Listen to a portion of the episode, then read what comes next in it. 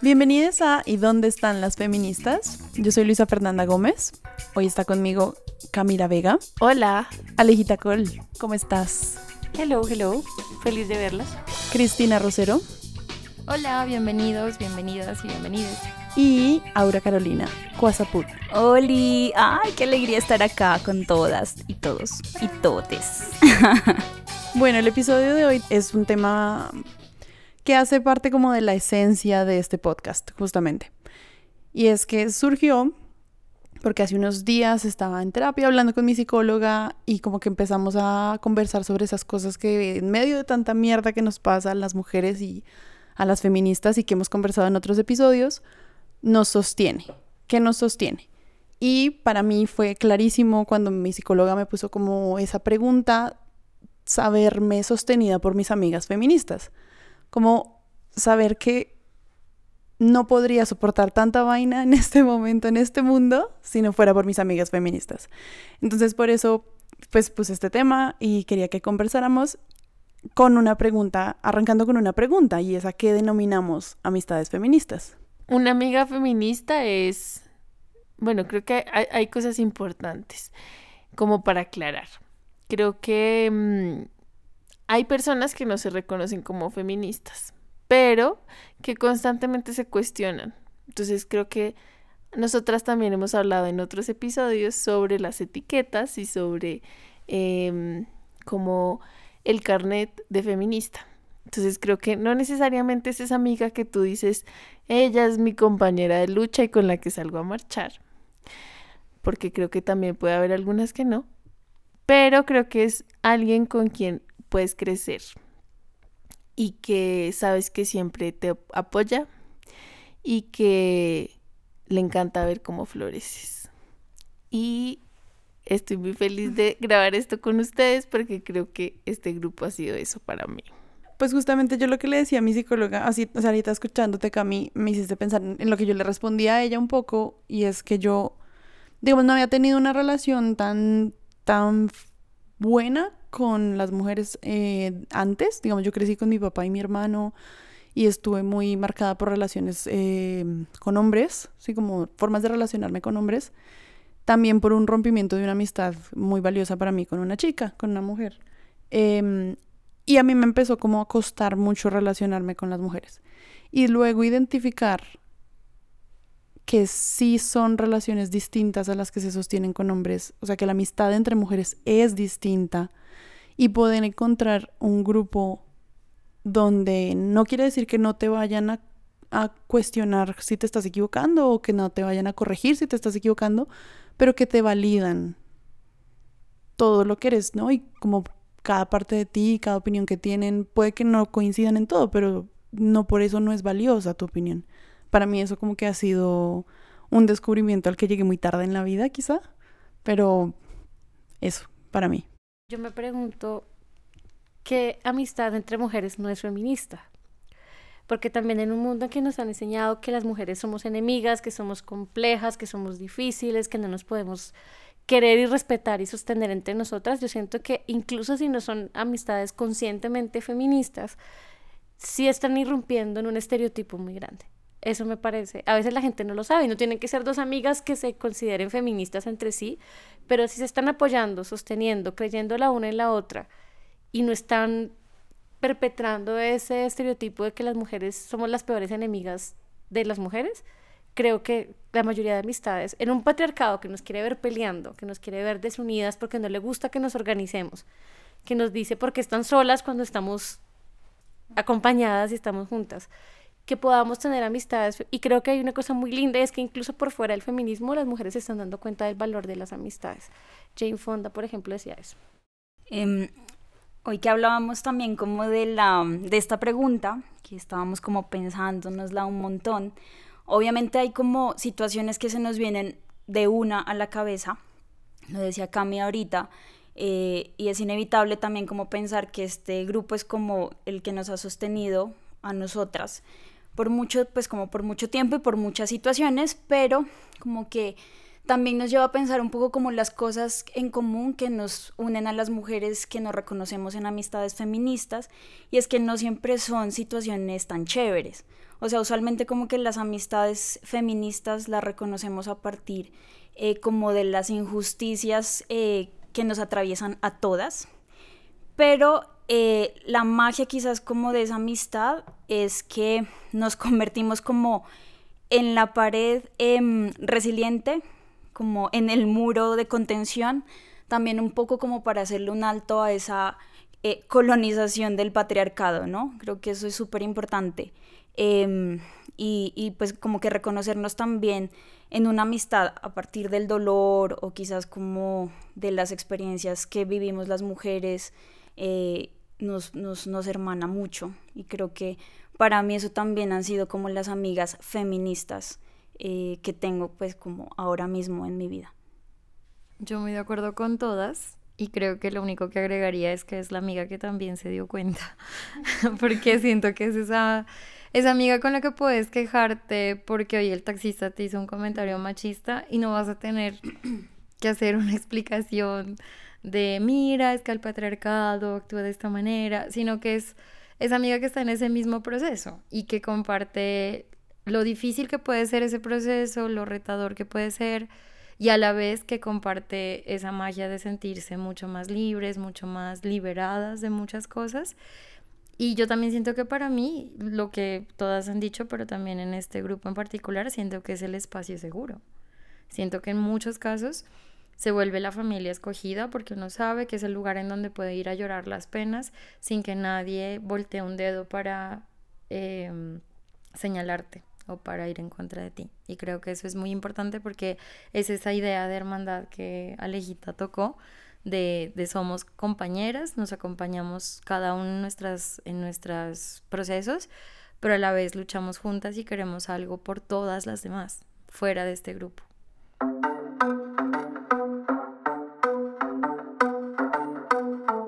Yo ahorita, yo ahorita decía que para mí, pues puede ser una exageración porque claro, tenemos como toda la toda la presión del capitalismo diciéndote que todo lo tienes que hacer más rápido, más pronto, más eficiente. Pero bueno, yo mencionaba ahorita que sentía que para mí el, llegar a, la, a, las amistades feministas había sido algo que me había tomado mucho tiempo. Em, y aquí querría como hacer una mención a un grupo, una colectiva de mujeres que se llama La Creciente Feminista, pues por lo menos para mí fue clave para poder desde la teoría feminista en un principio, porque ese era el objetivo, ya se empezaron como un club de lectura para encontrarse en las lecturas feministas y aprender juntas, pero también creo que encontré ese primer espacio de hermanamiento entre mujeres, como, como estaban mencionando ustedes antes. Y para mí fue clave, o sea, como que esa reticencia que yo traía de relaciones de amistad fallidas con mujeres y de también unos, unos estándares de la televisión, porque yo sentía que el único estándar que yo tenía o el único referente de lo que constituía una, una, una amistad entre mujeres era Sex and the City, como ese tipo de, de contenidos pues este grupo de chicas me mostró que había otras formas de relacionarnos entre mujeres y para mí fue clave. Pero entonces, ¿cómo fue para ustedes la, la, experiencia de encontrar esas amistades feministas? A mí me cambió la vida. Yo creo que yo sería otra persona y tuve la gran fortuna de encontrar las amistades feministas muy temprano en la vida. Creo que quizás no sería, no estaría en el lugar en el que estoy que me gusta mucho, no por decir que no es un tema de ego, no es como, ah, estoy también, no, es un tema de que me gusta el lugar, la gente de la que me rodeo, lo que he podido hacer con mi vida. Si yo no me hubiera encontrado las amistades feministas, probablemente sería una abogada dedicada al derecho comercial, a buscar plata, y ya, que también está bien la gente que decide hacerlo, pero siento que las, las amistades feministas dotaron de sentido mi vida. Ahora, también me conflictúa mucho porque te apegas mucho y llega un momento en que también llegan los conflictos y dices, bueno, ahora cómo hago con esta amistad a la que le tengo tanta gratitud, tanto amor, que me trajo a este mundo, porque yo llevo pues toda la vida trabajando en esto, en, el, en derechos de las mujeres, y a esto me traje las amistades feministas que un día me dijeron, ven, venite un grupo de investigación a ver qué tal, por ejemplo. O grabar un programa que me acuerdo se llamaba Diosas, Brujas y Mujeres, en la radio de la Universidad del Cauca, los podcasts de aquella época. Y ahí empecé como a hacerme muchas preguntas y eso me trajo a este mundo que me encanta, que, que le da sentido a mi vida. Y yo siento que muchas veces las amistades feministas pueden hacer eso por ti y al mismo tiempo te conflictúa porque creas unos apegos más berracos que los que se crean con, un, con un, una persona con la que tienes una relación sentimental y luego cuando se caen del pedestal a veces es durísimo y dan tusas mucho más graves. Eso también. Yo no quería empezar por eso mismo. Ay, perdón. Eh, no, precisamente por eso, Alejita, porque, porque creo que mi acercamiento al feminismo surgió con alguien con quien todavía existe un conflicto. Eh, entonces ha sido algo que me ha costado mucho y que creo que me sigue costando, porque le agradezco mucho todo este mundo que me abrió, em, pero creo que yo no supe manejar muchas cosas, era un poco más pequeña, tenía depresión y no lo sabía, em, pero, pero pues si es que ella escucha, estoy muy agradecida porque creo que me cambió la vida.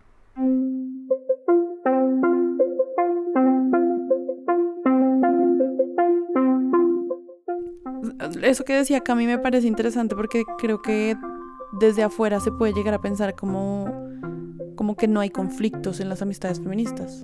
Y sí los hay. De, de distintos eh, tipos, por otras razones, no sé, pero, pero los hay. Bueno, ya hablaremos de esto, creo. Yo siento que para mí hubo dos momentos clave. Em, yo no tuve un ingreso al feminismo como tan, digamos, ilustrado en el sentido de conocer teoría. Simplemente tenía una familia en donde las mujeres actúan de manera muy feminista, casi de manera natural. Y por eso siempre tuve la mm, incomodidad de cosas que yo decía, esto no tiene mucho sentido que ocurran entonces, en cierto modo, siento que muchas veces en mi vida tuve amigas que tuvieron un actuar feminista, independientemente que para ese momento la palabra feminista sonaba durísima y nos parecía que no lo éramos. Entonces siento que eh, tengo ese grupo de amigas eh, intuitivamente feministas. Y luego ya cuando este llamado a esto no está bien y quiero hacer algo al respecto, se vuelve entrar al activismo como mi trabajo y como lo que hago, que me pasa lo mismo que Ale, que me gusta mucho en donde estoy, me gusta mucho lo que he aprendido y lo que hago, em, creo que ya se vuelve un feminismo o digamos una amistad distinta porque parte de compartir las luchas y parte de encontrarnos en aquellos lugares donde el activismo se realiza y en donde empiezas a conectar con ciertas personas. Entonces siento que la manera en que uno se sigue relacionando con cada quien es distinta porque al volver a mis amigas anteriores, quizás no vamos a tener las mismas conversaciones que con quienes ahora me relaciono, pero está muy claro que tienen una visión feminista y que de hecho eso hizo desde un primer momento que podamos ser cercanas, porque independientemente de que hayamos sabido teoría o no en su momento, compartíamos la incomodidad de las cosas como pasan en el mundo son injustas con nosotras y compartimos esa pena, ¿no? Entonces yo siento que también es un poquito de trauma bonding a través de toda la vida, dependiendo de qué nivel conoces la teoría o no.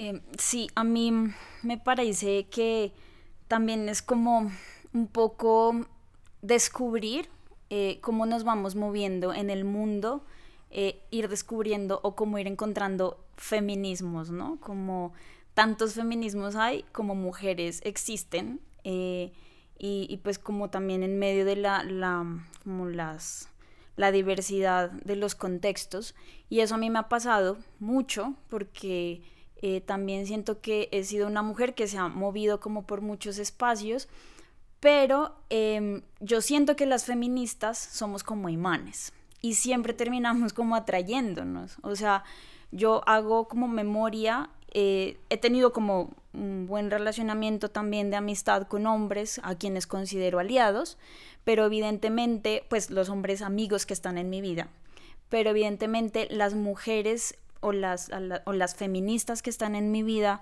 eh, aunque se denominen o no así, eh, son mujeres y son feministas que, que en cada etapa y en cada lugar y en cada momento eh, han llegado a mi vida de una forma en la que las, o bien sea las injusticias o el ansia de, de cambio o, simplemente como, em, como estas luchas nos juntan eh, y se han convertido como en personas muy, muy significativas, o sea, como eh, identifico también que son que sus diversidades como que nos tocan o, nos cambian, nos cambian. Para mí, por lo menos, eh, tener estas personas en mi vida es como eh, lo que hacen que yo sea hoy y lo que hacen que yo también atraiga eh, o, permita también tener en mi vida a las mujeres que están rodeándome. Entonces creo que, em, no sé, como que redescubrir nuevas formas de ver los feminismos para mí es súper significativo.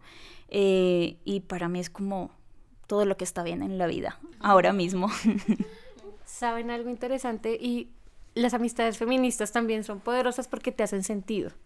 Porque te empiezan a decir cosas que te enseguida como que hace un clic. Yo no sé si a ustedes les pasó, pero cuando yo empecé a hablar con feministas, muchas cosas que quizás yo ya venía pensando empezaron a hacer como clic y las piezas del rompecabezas empezaron a encajar y empecé a hacerme preguntas interesantes de vida y empecé a decir, oiga, sí, eso que usted está diciendo tiene todo el sentido del mundo y luego viene las dolorosas, que es hacer los cambios que toca hacer para poder vivir ese buen feminismo del que hablamos en algún capítulo y empieza, y lo, bonito es que uno también se acompaña en ese proceso durísimo de estoy cambiando, uno vive como una segunda adolescencia siento yo, cuando uno se, una se descubre feminista, yo lo sentí como una segunda adolescencia, donde uno empieza como a, nada cuadra y todo lo tengo que cambiar, y luego tú tienes esa duda de, ¿será que le puedo decir esto a mi familia?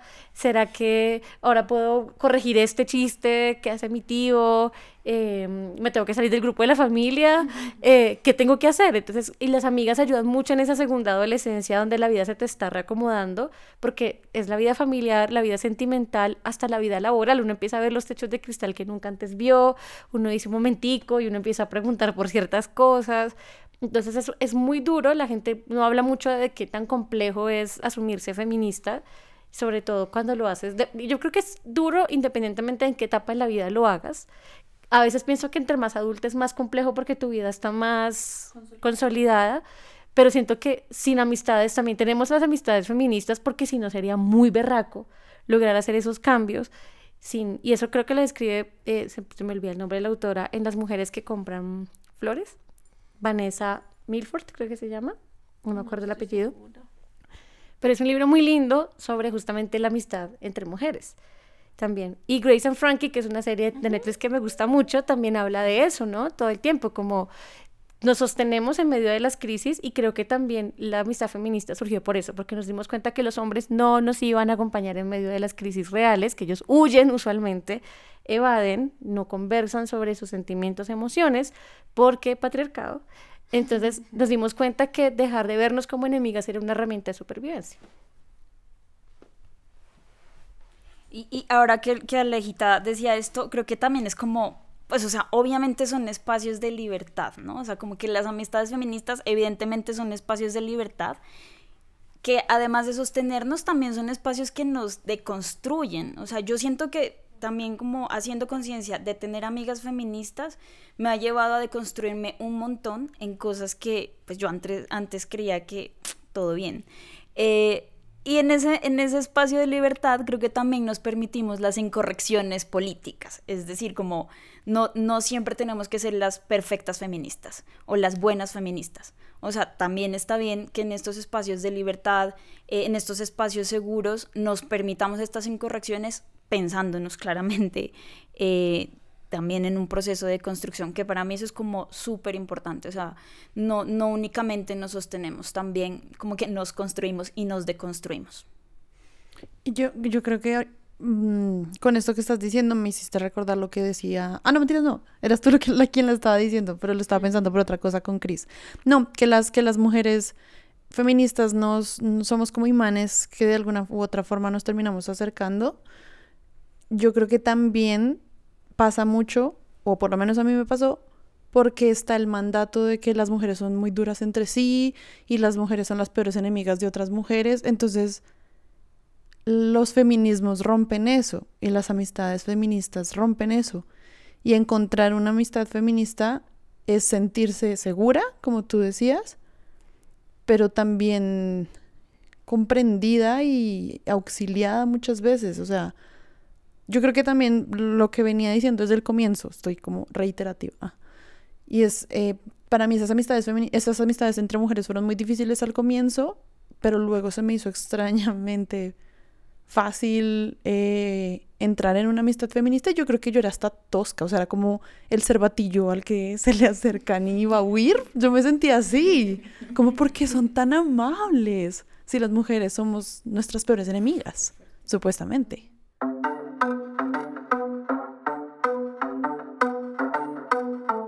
Hay una cosa que con los años también una se va dando cuenta y es que las amistades feministas son un tesoro, pero también hay un riesgo de vivir en la burbuja.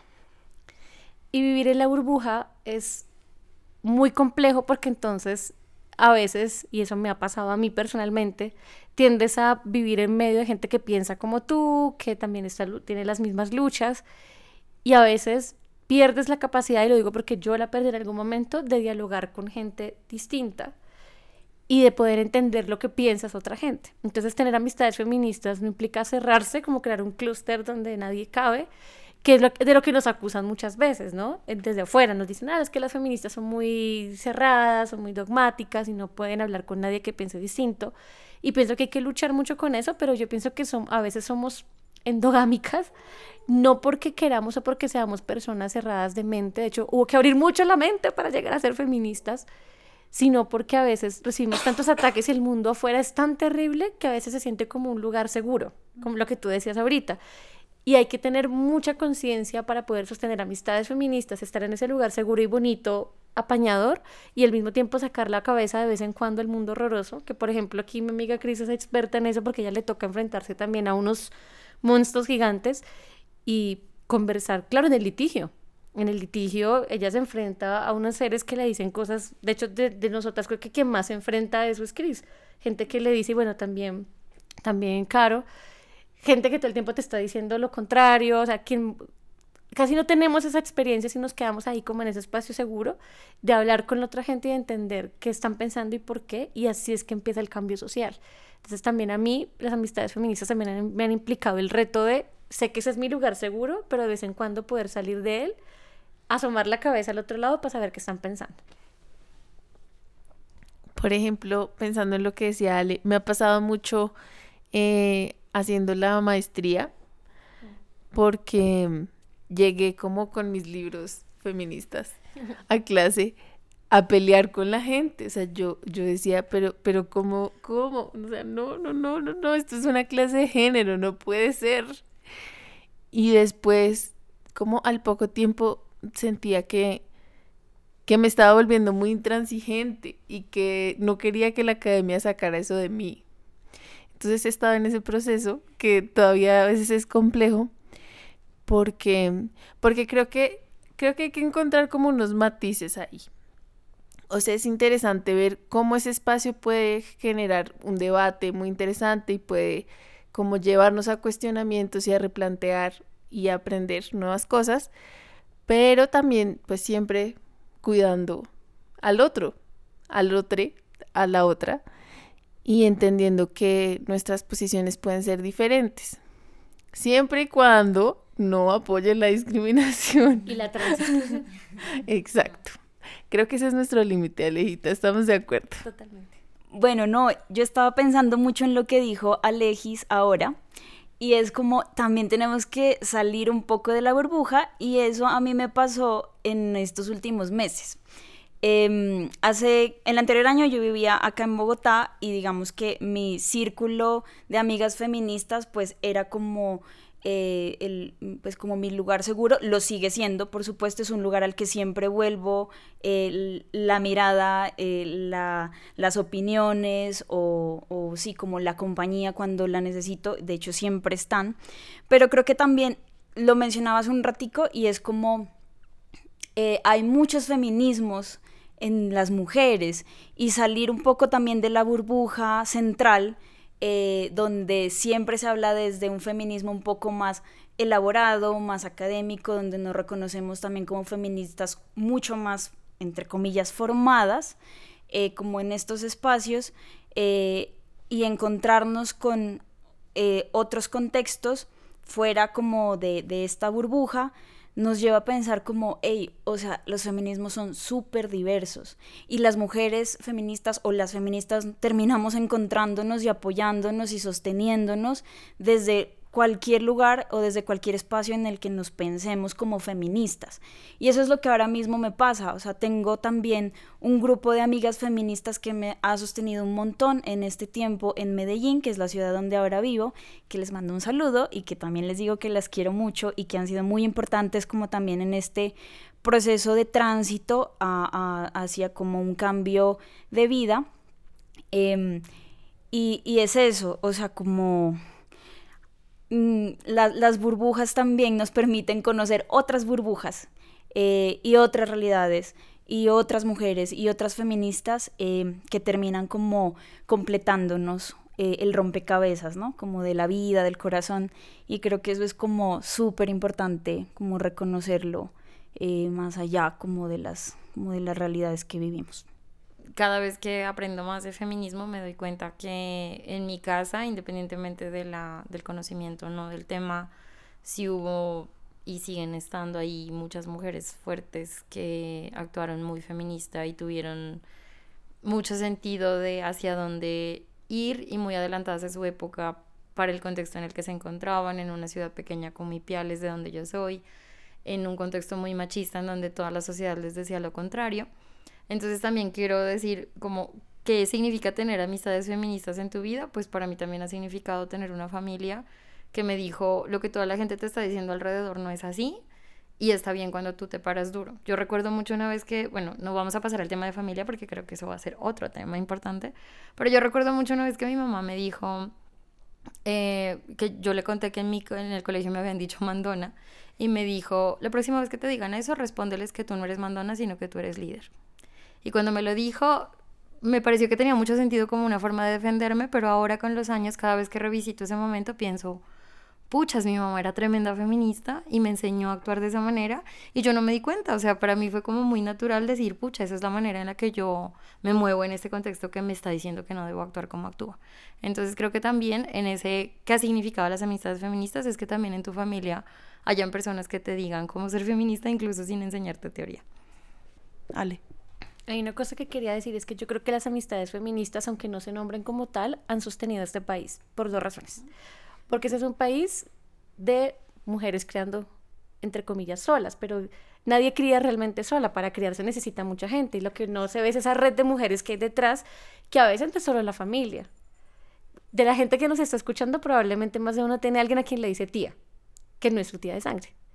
Eso es amistad feminista. Y esa es una amistad que surge desde la necesidad de suplir una necesidad que creó el patriarcado de hombres que abandonan después de que embarazan.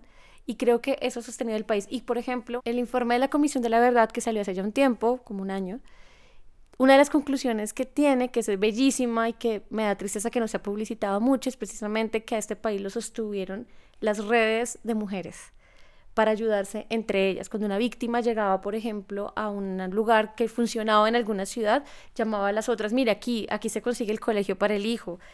Para mí eso también son amistades feministas y de esas amistades feministas también surgieron organizaciones sociales. Las madres de Soacha, las madres de la Candelaria de Medellín surgieron de amistades de mujeres que empezaron a decir, tu hijo está desaparecido, el mío también. ¿Qué hacemos? ¿Con quién hablamos? Y esas amistades dieron lugar a activismo político. Entonces creo que esas amistades feministas han terminado sosteniendo al país de alguna forma. Y creando eh, paz. y creando paz. paz es de las mujeres en este país. Exactamente. Entonces yo siento que es algo mucho más político y más serio de lo que parece y a eso luego ahí donde uno empieza a analizar y dice, ya entiendo por qué los hombres no querían que nos juntáramos. Porque se les, digámoslo así, se pierde esa oportunidad que tengan relaciones de poder entre nosotras y el poder de las mujeres juntas es impresionante, crean movimiento, hace un tiempo, escuchando la audiencia de Abeiba de la JEP, viéndolas a ellas, a mujeres con las que trabajé, eh, hay juntas y viéndolas tener a sus responsables enfrente diciéndoles, mire, sí, fui yo el que desapareció a su hijo, dije, qué poder, porque fueron ellas, no fue ni la justicia, no fue el Estado, no fueron los responsables, fueron ellas las que lucharon para desde su amistad, porque no tenían otra cosa, no se tenían sino a ellas mismas. Si ustedes escuchan las historias de cómo nacieron tanto Madres de la Candelaria, alguna vez, Caro, tienes que hablar con Teresita, es increíble. y como por Doña Yaque y otras organizaciones de acá, ¿cómo, cómo nacieron? Nació desde la amistad, desde estar horas en, un, en una entidad del Estado preguntando, desde a usted qué le dijeron, a mí también. Entonces, esa amistad entre mujeres es mucho más poderosa de lo que nos imaginamos y por eso los hombres les da miedo.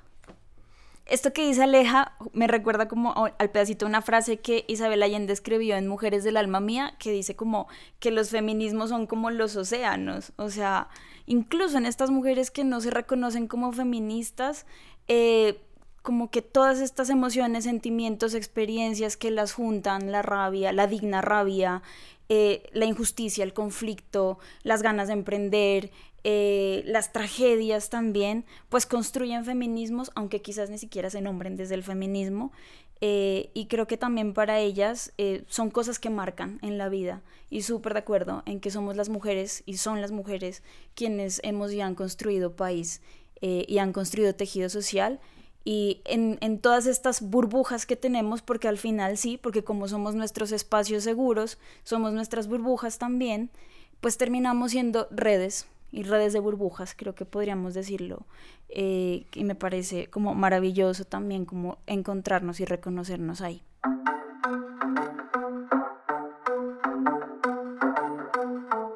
También pensamos en, hablando de este tema, sobre las amistades, pues como lo veníamos diciendo hace unos minutos, em, en las amistades feministas también surgen conflictos. Y esto nos lleva también a cuestionarnos cómo los gestionamos y cómo podemos cuidarnos y cuidar a la otra persona en ese proceso. Como decía Alejita ahora, voy a dar algunas ideas para mientras ustedes van pensando su respuesta.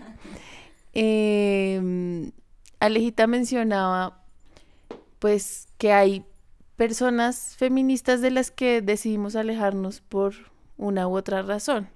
Tal vez nos posicionamos desde lugares diferentes y compartimos, o más bien, nos enfrentamos o nos encontramos en posiciones muy distantes y preferimos hacernos a un lado. Entonces yo creo que también una forma cuidadosa es ver esos límites identificarlos a tiempo y, no sé, buscar paz mental. Puede ser una, una, de las formas, pero también creo que muchas de los como de los aspectos que se mueven en las amistades tienen que ver con las expectativas. Entonces, cómo manifestamos que a veces lo que esperamos no está sucediendo, pues debe ser hecho con cuidado para para buscar que podamos llegar a consensos. Entonces, no sé, ¿ustedes qué opinan?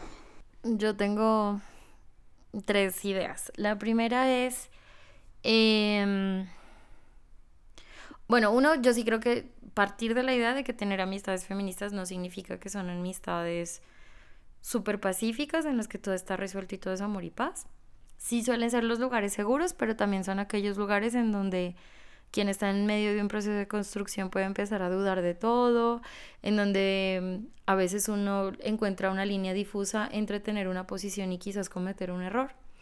Y creo que eso es lo que las hace constructivas. Entonces creo que a partir de pensar en conflicto como algo que no es necesariamente malo está bien. Porque siento que muchas de las discusiones que yo he tenido con amigas feministas, partiendo de la benevolencia y partiendo de la buena fe de la otra, porque siento que eh, partiendo de, esa idea de que nadie está intentando ser mala persona o retirarle el calzonero a la otra, han sido conversaciones súper constructivas que me han dado mucha perspectiva. Entonces yo creo que una de las primeras, de las primeras cosas es que este proceso implica dudar permanentemente y retomar cosas que uno quizás piensa que están resueltas, pero que quizás vale la pena conversar. Entonces creo que tener mente abierta eh, y tener una posición que no sea intransigente es interesante. La segunda es hasta dónde llega esa posición flexible o esa mente abierta. Y yo siento que para mí, con el tiempo es cada vez más clara que se lleva hacia puntos en donde para mí se quiebra un principio ético. El gran ejemplo que siempre sale en este podcast y que lo pone siempre Aleja es cuando se ejerce discriminación. Entonces, por ejemplo, para mí con el tiempo es cada vez más evidente que quizás en esa posición sí no tengo flexibilidad. Yo no voy a tener la paciencia de sentarme a escuchar como una persona intenta presentarme argumentos para algo que para mí es indefendible y es, por ejemplo, excluir a las personas trans. Eso no va a pasar y creo que eso lleva al tercer punto que para mí es muy claro y es en el momento en el que se rompan esos límites que yo considero éticos bajo los que yo me quiero regir en la vida, también creo que está bien entender que no todas las amistades están destinadas a ser eternas y que por eso uno puede tomar decisiones sobre quién está dentro y quién no está dentro de la vida.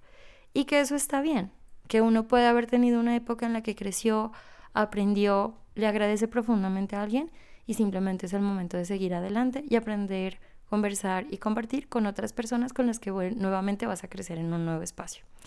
Eh, entonces también creo que cerrar esos espacios en donde no necesariamente uno siente que está creciendo o de los que quizás siente que quizás ya no está aprovechando, también está bien y uno lo puede cerrar de manera benevolente con manteniendo empatía por la otra persona y entendiendo que esas diferencias simplemente hacen inviable continuar con esa relación. Entonces yo creo que manteniendo esos tres principios está bien.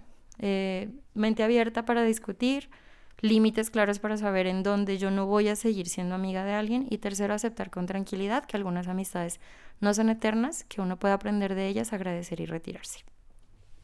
Yo agregaría una cosa en el medio de, de los puntos que dijo Chris que están o sea, brillantes. Lo, me lo, lo voy a estampar, hagamos camisetas. Nada.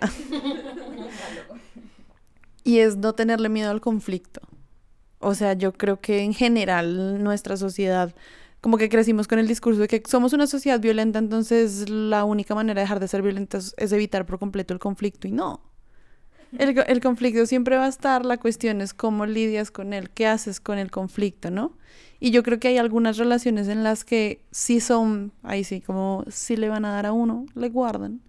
Y si una relación está para crecer en, la, en las diferencias, va a crecer. Y si no está para eso, pues no. Y ya, y ahí es el último paso que dice Cris, aprender a decir hasta acá. Hasta acá vamos en este camino juntas, porque hasta acá sentimos que podemos acompañarnos y mantenerlo más tiempo es hacernos daño o vivir en un engaño o cultivar una, algo que ya está muerto. Yo pienso que hay que distinguir entre qué es una diferencia de criterio que se le puede presentar a cualquier persona y otra cosa es una incompatibilidad en relación a la, a la visión de la vida. Esa es una clave para saber cómo lidiar con el conflicto, para responderle a Cami, como una cosa es que yo tengo una diferencia de criterio, yo puedo pensar diferente a alguien, pero otra cosa es que nuestras visiones de la vida sean totalmente distintas. Y otra vez Alejandro hablando de esto, pero si vos pensás, por ejemplo, que hay que excluir a un grupo de personas, yo no puedo con eso, porque es un tema de derechos, no es un tema de opinión. Entonces yo creo que eso es clave. Y hay un tema que quizás está muy tarde para ponerlo, eh, el tema de cuando tú contrarías, en el feminismo pasa mucho eso, que cuando contrarías a alguien dice, eso es muy poco feminista de tu parte. Como si no pudiéramos tener opiniones, hay sí opiniones sobre temas que realmente son debatibles, que no son los derechos, y dicen, no, no es muy feminista de tu parte, porque además piensan que por ser feministas tenemos que estar uniformadas, pensar igualito, a sentir como a perrito de taxi entre todas, y no es así, el feminismo es diverso, y de hecho me, me, choca mucho ese argumento cuando a veces tengo discusiones con, con, amigas feministas que me dicen, eso no es muy feminista de tu parte, como si tuviéramos que ser una masa uniforme. Y de hecho, justamente cuando algo, cuando algo es complejo, cuando algo está deconstruyendo, como decía Caro, y está generando cambio social, es complejo y es diverso. Si no, seríamos una iglesia. Y no lo somos, ¿ya? Allá donde simplemente te dan un canon, cúmplelo y se acabó. Aquí nadie discute nada aquí justamente la belleza también de la amistad feminista es esa, es la diversidad, la complejidad con un límite que son los derechos.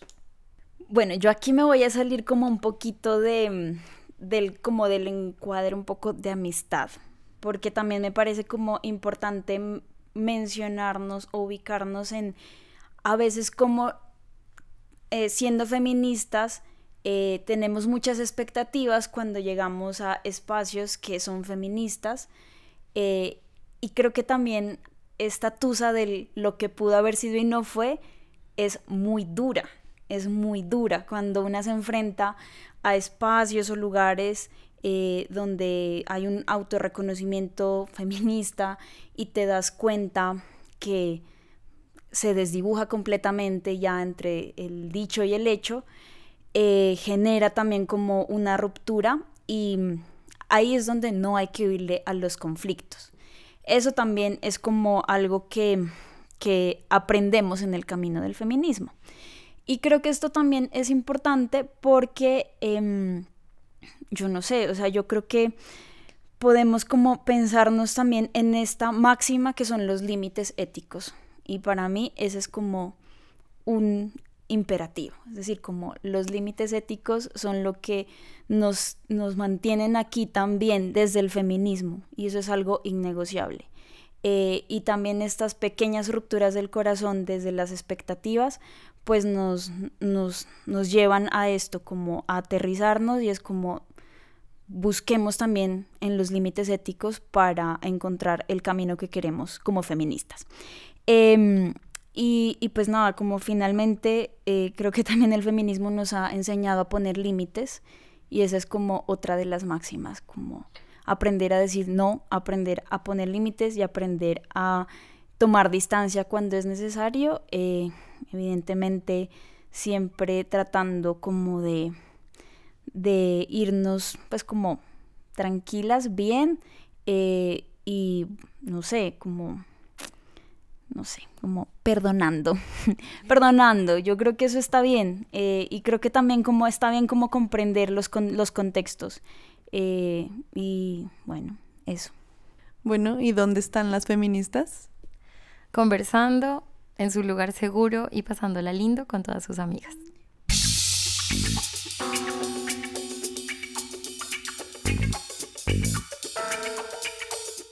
¿Y dónde están las feministas? Es un podcast independiente hecho por Cristina Rosero Arteaga, Camila Vega, Alejandra Col, Aura Carolina Cuazaput y yo, Luisa Fernanda Gómez.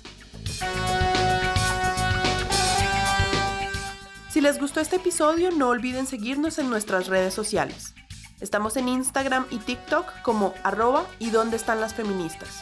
Y en Twitter como arroba donde feministas. Ninguna de las opiniones aquí expresadas compromete a ninguno de los empleadores de sus participantes. Podrán escucharnos cada dos semanas en su plataforma de streaming y podcast favorita. Este episodio fue producido por mí y la edición y mezcla de sonido son de Espantaco. Nuestra imagen gráfica la hizo Diego Villate. Hasta la próxima.